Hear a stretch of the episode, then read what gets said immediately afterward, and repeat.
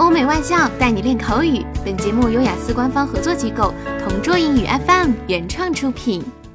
Describe an important event you celebrated.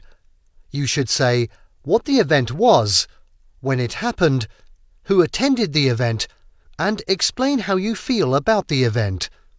Every year, every one of us waits on the day that we are born where we can move to another chapter in our lives. Today, I would like to share with you one of the most memorable birthday celebrations I had.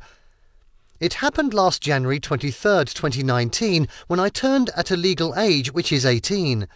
As for girls, it is one of the most special years since it considered to be our entrance to legality or adulthood. It is the year when we girls finally become fine ladies or women. Then I invited a lot of my relatives, friends, and classmates. We celebrated my 18th birthday in a five star hotel, which is just a stone's throw away from my apartment.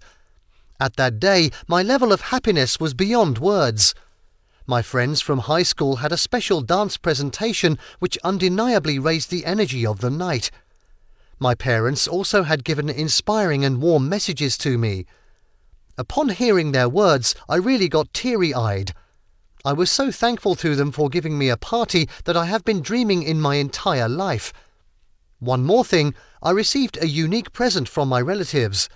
The gift they have given is handmade.